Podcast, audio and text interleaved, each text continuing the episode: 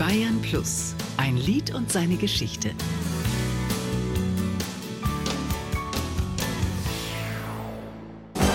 Wenn selbst ein Kind nicht mehr lacht wie ein Kind, dann sind wir jenseits von Eden. Nino De Angelo und sein Nummer 1 Hit Jenseits von Eden. Wenn wir nicht fühlen, die Erde, sie weint wie kein anderer Planet. Jenseits von Eden. Dieses Lied wurde eingereicht von dem Verleger von Drafi Deutscher und lag eben bei meiner Plattfirma Polydor damals auf dem Tisch und in englischer Sprache, Guardian Angel. Ich habe damals mir dieses Lied angehört. Nach 16 Takten wusste ich schon, das ist mein Song und das ist mein Riesenerfolg. Nino De Angelo sollte Recht behalten. Jenseits von Eden schaffte im November 1983 den Einstieg in die deutsche Bestenliste und entwickelte sich zu einer satten Nummer 1. Der Bestseller konnte sich fast ein halbes Jahr lang in den Charts behaupten.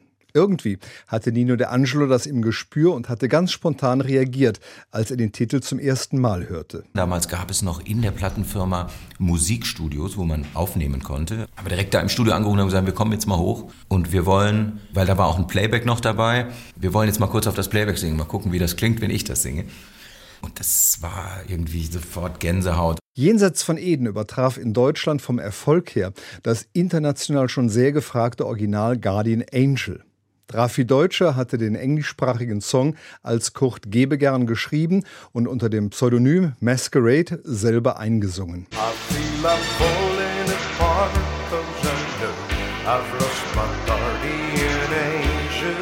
Wichtig war, dass Rafi Deutscher damit einverstanden war, dass Nino De Angelo dieses Lied coverte. Das kam auch nur dadurch, weil ich kurz vorher einen Hit von Drafi Deutscher schon gesungen hatte. Das war Ich sterbe nicht nochmal und damit waren wir recht erfolgreich. Wir waren, glaube ich, Top 20 in den Charts. Ja, und dann hatten wir diesen Song und jetzt mussten wir einen deutschen Text darauf machen. Es dauerte aber eine Weile, bis Nino de Angelos damaliger Produzent und Textdichter Joachim Horn-Bernges eine zündende Idee hatte und dann in Anlehnung an den weltberühmten Film Jenseits von Eden mit James Dean in der Hauptrolle einen Text kreiert hatte. Irgendwie kamen wir eines Abends auf das Thema James Dean und du bist der neue James Dean und, dieser, und irgendwie ist es so bei dem hängen geblieben, dass er am nächsten Tag mit einem Text kam, Jenseits von Eden. Da habe ich gedacht, Mensch, das passt ja richtig gut. Das war auch dieser Weltschmerz in diesem Text drin und das ist ein Riesenhit und äh, ja, das hat sich ja dann auch bestätigt.